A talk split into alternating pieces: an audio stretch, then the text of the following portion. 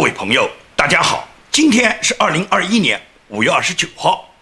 那么五月二十九号呢，离六月四号，也就是六四发生的三十二周年呢，没有几天了。那么在这个时候呢，香港仍然希望能够延续他们已经举行了三十多年的这个维园六四纪念活动。那么这件事呢，到今天呢，五月二十九号，香港警方已经完全驳回了香港支联会申请要求。在香港举行六四游行，以及呢六月四号的维园呢纪念活动。那么香港警方为什么现在完全拒绝？过去呢搞了三十多年都允许的，那么为什么现在就坚决不允许了？这个大家都能想到是国安法的问题。那么为什么香港会实行国安法呢？坊间都说呢是因为一本书毁掉了一座城，也就是香港出版了一本《习近平与他的情人》这本书。这本书出版以后呢，引起了习近平极大的震怒。最终，习近平因为查处这本书在香港的流传，他对香港呢恼羞成怒，他不惜为了这本书就毁掉了香港这个城。这呢是民间的说法。那么香港究竟中共为什么要毁掉它？为什么六四再也在香港不能搞纪念活动？中共对六四究竟有多大的忌惮？中共为什么担心人们回忆起六四、怀念六四？这是我们今天要讨论的第一个话题。第二个话题，也就是二十大很快就要开始。在中共二十大之前呢，中共最重要的职务就是国务院总理这个职位，李克强是必须卸任的。那么李克强这个职位究竟由谁来接任？现在议论的几个副总理的大热门，究竟谁来接任？那么这个问题呢，是我今天要跟大家分析的第二个问题。第三个问题呢，也就是现在中国大陆这个网络上面非常热的一个清华女毕业生，她呢要应聘去当保姆，一个月开出的工资要三万五。那么一个清华毕业生，她究竟是准备去当保姆，还是准备去当小三？这是我想跟大家讨论的第三个话题。那么先说第一个话题，也就是说一本书毁了一座城的问题。这本书呢，很多人没有看过，但是呢，经常上网的人呢，都听说过有这么一本书。这本书就叫做《习近平和他的几个情人》。那么习近平究竟有多少个情人？这本书里面暴露了习近平他在成长过程中他自己的几位所谓红颜知己。这本书呢，我呢是看过里面一部分内容。这本书按我的读后感，就是说这本书基本上是胡编乱造，完全是没有事实的去争取一些卖点，把这本书呢想多卖点钱，完全就是那种地摊杂志之类。这本书呢，由于情节相当荒诞，但是这本书呢，它肯定是反对习近平的，是丑化习近平的。所以到这本书对习近平的描写呢，习近平肯定不痛快，因为这里面的情节呢，完全就是胡编乱造。这不要说是习近平是中国最高国家元首，哪怕是任何一个公民、任何一个人，有人编造了你这样的故事，你肯定看到也非常恼火的。更何况习近平是定于一尊呢，有那么大的权力呢？所以当习近平知道这本书之后，他是恼羞成怒的，他要求中共的国安部门和中共的军警部门马上给他查处，把这本书有关出版、编辑，包括里面写作的那些作者，以及流传、帮助在网上转发的这些人，通通给我抓起来。也就是习近平本来因为这本书呢，他很震怒，但是这本书在香港的出版，因为习近平的震怒，是不是就是毁掉香港城的唯一原因呢？那显然不是嘛！香港城，习近平要把它毁掉。跟这本书有多少关联？我们现在呢不能牵强附会。我认为有一定关系，就是习近平认为香港变成了不法之地，你们香港想干什么就干什么，你们攻击党中央、丑化党和国家领导人，你们的这个书籍可以随便印刷，然后向全球华人出版，这呢对习近平以及共产党的统治呢是有威胁的。因为这件事，习近平不痛快，这是毫无疑问的。但是真正毁掉香港城，那是因为共产党他统治的需要，因为他觉得香港被我们收回来了。但是香港始终变成是一个反共堡垒，他们年年都纪念六四，因为六四是共产党呢可以讲是不允许触碰的，他的一个红线。共产党呢动不动把他自己从建政到现在这么七十多年呢，是划分为两个阶段的。第一个阶段按照习近平讲，就是前三十年不否定后三十年，后三十年不否定前三十年。习近平讲这个话时候，还是他刚刚接任中共最高领导人的时候。那么这段话实际上就是表白了习近平要求呢，就是他领导的这个阶段呢是继往开来的，是中共改革开放以后，在他的领导下，中共已经达到他统治的最高峰，也就是习近平要搞人类命运共同体嘛，要为全世界指导前进方向嘛。那么习近平的这个前后这两个三十年互不否定呢？它主要指的什么？前三十年是毛泽东开创的文革的三十年，斗争的三十年，搞阶级斗争，搞文化大革命，搞疯狂的报复，搞疯狂的镇压，把中国毁掉的前三十年，这是中国共产党全面见证在毛泽东时期、在文革时期的前三十年。等到毛泽东死了以后，邓小平他们这批人基本上是延续了毛泽东当时的统治，只不过在这个统治里面呢，改变了一些统治方式，也就是搞改革开放了。因为当时呢太穷了，搞改革开放以后，一直延续至今，已经四十来年。这四十来年里面，共产党发生的最大的事情就是一九八九年的六四，也就是六四这件事情，是共产党它完全失去了它执政的基础。你想想看，一个执政党能够用自己正规的军队，在光天化日之下，在天安门广场上对手无寸铁的市民和北京学生进行大规模的杀戮，用坦克车、机关枪疯狂地镇压人民，然后把被镇压的人定作为暴徒，这件事情，共产党是绝对不允许任何中国大陆的民众去谈论这件事，而且共产党极力要淡化、掩盖这件事，不允许人家提，也就是要大家忘掉六四，这是共产党干的。但是香港从来就没有忘掉六四啊！香港从六四发生那一年开始起，到现在年年举行六四游行和香港维园的烛光聚会。那么这个烛光聚会，香港人民永远没有忘记，他们不断的纪念六四，要求忘六四，实际上就是让共产党知道你们的血债，让所有全天下人都知道六四我们是不能忘记的。所以六四事件呢，在香港已经经历了三十二年的纪念，前三十多年呢，都允许呢在维园举行呢烛光晚会，举行六四示威活动，这个已经成为香港本土的一种运动，同时呢也影响了香港人。六四本身跟香港是没有直接关系的，但是香港为什么能坚持那么多年呢？是因为呢香港这个机会啊是全球呢规模最大的。每年都有几万人，甚至是几十万人参加。每个参与者手中呢，都点燃他们手中的蜡烛。那时候呢，烛光呢是照亮夜空的。香港集会之所以受到香港人民年年那么多人参加，就是因为它有它深刻的历史背景。因为当年有很多从大陆来到香港的人，他们对中国共产党这个体制都是完全反对的。他们参加六四集会是不忘记共产党在六四的血债，同时呢，希望中国大陆自己的亲人呢也能够早一天像香港一样获得呢民主和自由。这是参加香港六四集会来自中国大陆的人。那么香港本地的人，大家就更清楚了。香港本地的人可以讲，在当年，尤其是六四当时发生的那个状态，香港当地的所有名流，无论是社会名流还是当红的歌星影星，他们都是反对共产党、支持学生的主力军。当时我们看到的那个数不清的歌星，只要你知道的那些歌星的名字，邓丽君啊、梅艳芳啊、谭咏麟啊、成龙啊、曾志伟啊，这些人通通都是支持广大学生、反对共产党的。当然了，三十二年过去，香港已经物是人非了。当年为中国民主呐喊的那些成龙啊、谭咏麟啊、曾志伟这些人，他们现在已经变成了跪下来带头迎接共产党、维护共产党专制的带头大哥了。这是香港的剧烈变化，这也是为什么香港三十二年以后，香港支联会仍然要申请能够举行香港维园的六四集会。被香港警方完全否决的原因。那么，香港要打掉六四，是不光是否决掉支联会的申请，最重要，他们是在五月二十八号对香港十个民主派人士，因为当年的所谓十一集结案，把他们呢都判处了刑法，有的判十四个月，有的判十八个月，有的虽然判了缓刑，但是你也没有机会再去纪念六四。中共之所以这样做，就是把所有香港的民主派人士呢，把你提前送进监狱，把你送进监狱，你还怎么去纪念六四呢？同时，通过这种方式，就完全毁掉了香港可以继续纪念六四的这种行动。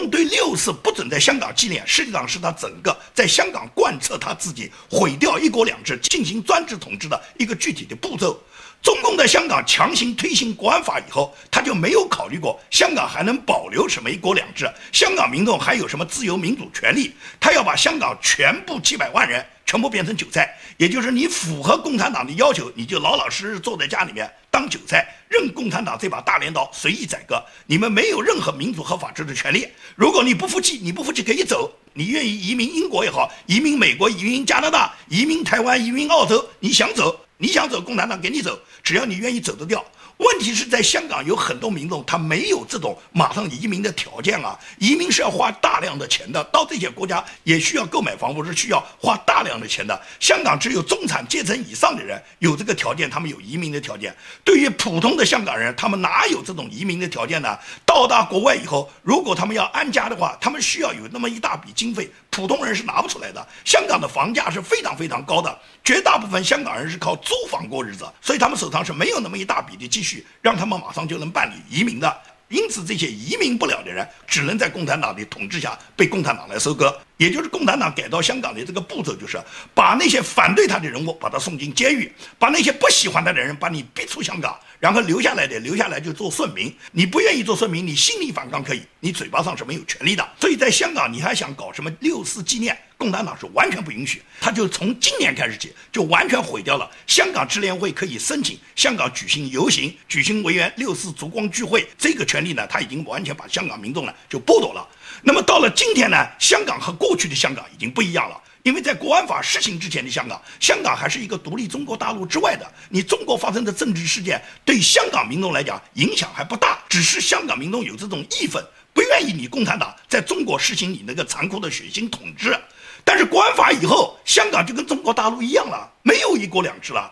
一国一制了。所以香港当初回归在即的时候，很多不相信香港的人大量移民了。现在经过中国国安法之后，又有一部分人移民了。但是移不出去的人，他们就跟中国大陆是同一个命运了。也就是目前香港民众也好，大陆民众也好，纪念六四现在已经成为他们是一体的。也就是香港民众再也不是说六四这件事情跟他没关了。虽然六四发生在三十二年前，但是三十二年之后。香港民众的命运已经跟中国大陆的命运一样，也就是通通被共产党统治，通通被共产党杀戮。共产党随时可以在香港上演再一次六四。因此，今天的六四不是中国大陆民众要去纪念，香港民众要去纪念，海外华人要去纪念，是所有反对共产党的人，所有为中国推动民主政治进步的人，所有要求中国改变专制体制，能够给中国人民获得一个民主自由权利的人，通通要纪念六四。这是我们已经共同承担的一个责任。而这个责任，共产党是一定要把你打掉的。也就是共产党不允许香港纪念六四，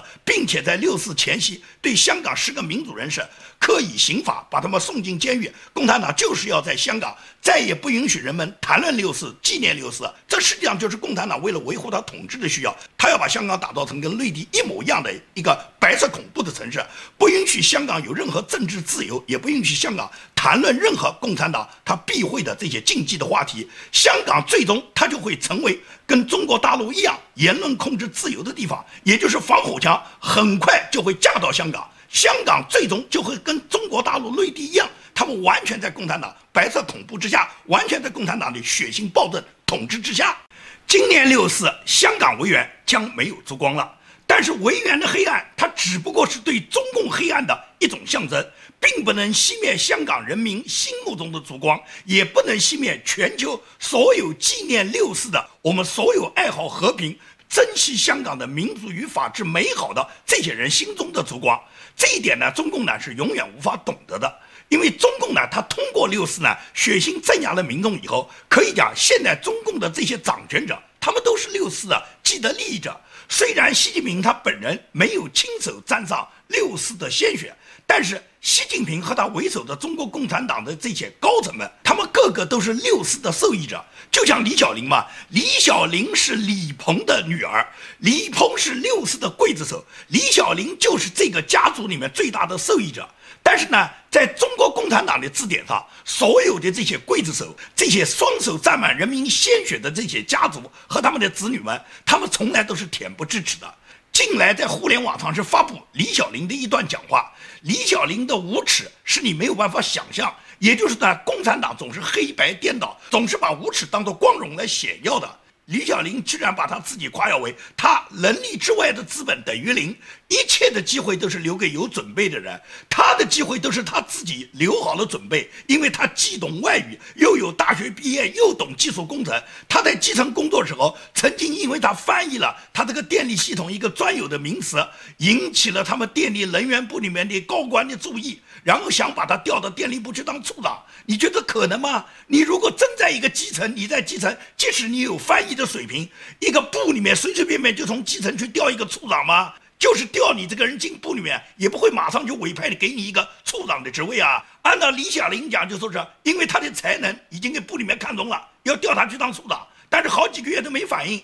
等他去打听，人家问他你是不是李鹏的女儿，他说是啊。人家说：“哎呀，李鹏的女儿我们就难调了。”这种话真的无耻到极点。李鹏是总理，李鹏的女儿反而难掉了，人家讨好总理还来不及呢。李小玲把这个无耻变成她的廉洁了，说是因为她是总理的女儿，反而她上升的通道是被总理堵上了。就说这个总理的这个父亲的身份，不仅不能成为他的助力，反而成为他的阻力了。是他父亲阻挡了他的道，因为他父亲高官，他父亲要廉洁嘛，不能用人为亲嘛。所以李小玲最终把他自己获得的所有功名利禄，全部把它解释成是他自己努力的，是他自己能力之外的资本等于零，是他个人奋斗的结果。你真的可笑，你不要那么无耻哇！你混到就混到了哇！你混到了，别人只能哀叹别人的爹没有你爹强，没有你爹能当上总理。但是你混到了，不要那么矫情好啊！混到了还说是因为他的爹，反而成为他的阻力了。要不是他爹，他现在已经弄好混成国母了，混成了中共最高领导人了。也就是他爹阻挡了他发展了。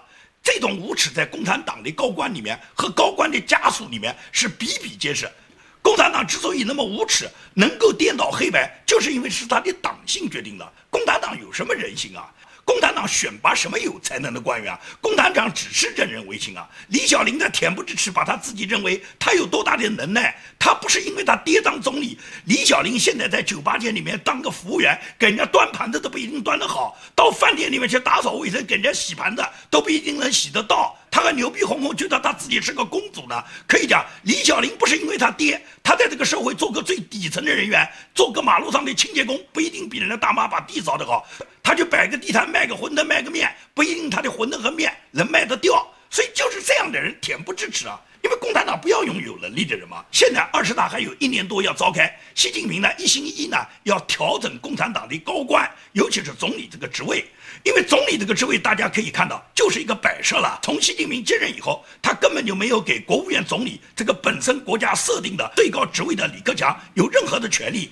李克强已经摆设了十年了。那么按照中国的这个人大的法律，上次修改了终身制，是只修改了主席和国家副主席的终身制，并没有修改总理啊。也就是按照现有法规，李克强是不能够在两任总理之后继续连任的。那么李克强到明年就必然要卸职。李克强卸任以后，李克强可能去接任人大委员长，像当年的李鹏一样，也可能李克强就就此退休，淡出公众的视野。这个呢是在于李克强和习近平他们俩之间的互相的利益交换了。那么安排谁来接任总理呢？目前来讲呢，坊间最多的这个传闻呢，说是胡春华，因为胡春华呢已经干了这么一届，有五年的副总理的职位，而且胡春华呢也是胡锦涛和温家宝。当年隔代指定的这个接班人之一，那么作为习近平来讲，要从副总理里面挑选一个总理，那么胡春华呢，因为他的年龄非常合适，到明年二十大开会的时候呢，胡春华也只有五十九岁，可谓呢年富力强，那么可以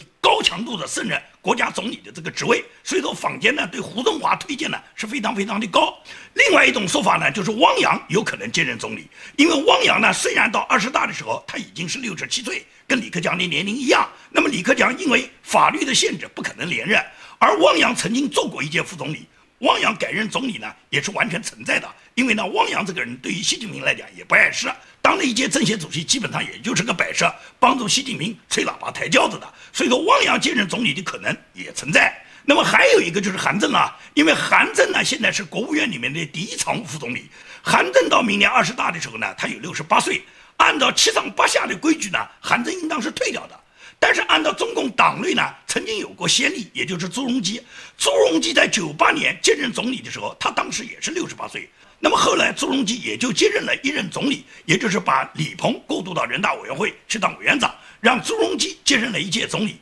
那么这个情况在党内是有过先例的。至于韩正能不能按照当年李鹏和朱镕基那个规则，由李克强改任委员长？然后韩正接任总理，这种可能性有没有存在呢？对这三个人选，我有我的分析。我认为韩正的可能性是最没有的，因为韩正既没有朱镕基当年的那个魄力，同时呢，韩正呢，习近平也看不上。那么在胡春华和汪洋之间呢，我认为胡春华的可能性是很小的。很多人认为胡春华年富力强啊，他到明年才五十九岁啊，他接任总理可以为国家多担责任啊。习近平要你来是让你多担责任的吗？习近平要你来摆设的哇。也就是你当个总理，你就跟着吹喇叭抬轿的，然后唯唯诺诺跟着后面混哇。但是跟着后面混，他宁愿找一个老成，他不会要找一个年轻人，因为这个年轻人他年龄很轻啊。习近平怎么能保证十年以后，也就是胡春华如果连任十年的总理，十年以后习近平还有这么大的能力，还有这么大的精力，甚至还能控制政权，能够像现在一样，他能定于一尊呢？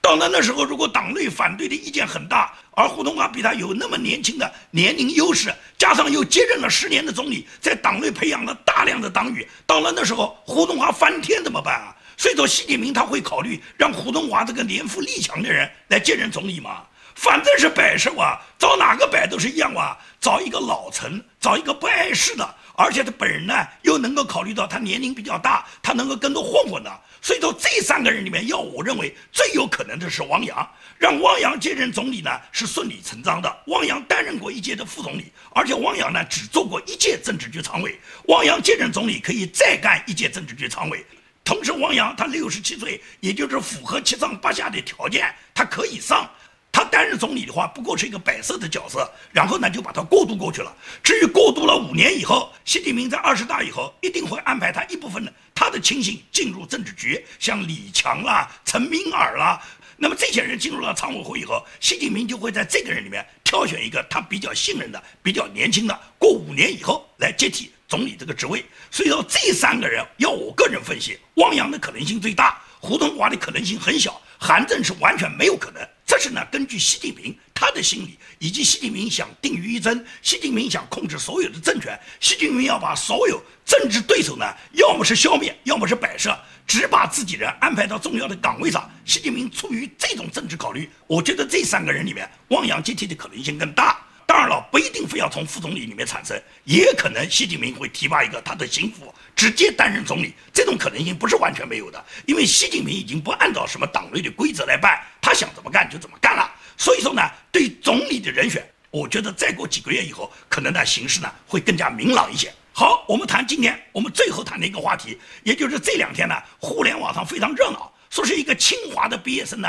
他现在在应征呢当保姆，他开出来的月薪呢要求是三万五，他究竟是来当保姆的，还是来做小三的？这个人在他的求职招聘广告里面说他的名字叫李静，当然这个名字呢肯定是化名了。今年只有二十九岁，身高一米六，体重五十公斤。他拥有清华大学本科毕业证书，他能说普通话，也能说英语。他招聘广告上面附上了他自己清秀的证件照。那么根据工作经验方面，他给他自己介绍呢，他在上海的高级住宅区汤臣一品呢，其中一个家庭当过助理，照顾一名一岁的幼儿。之后呢，又给上海另外一个豪宅区叫九间堂的三口之家呢当过管家的。那么国内有一个媒体叫《南方都市报》呢，就去采访了他招聘广告的这家家政公司。家政公司就解释，他的名字是化名，但他的学历是真的。因为这个家政公司呢很炫耀，他这个公司里面有相当多的高级人才。说是他这个公司里面至少有百分之二十以上是世界名校里面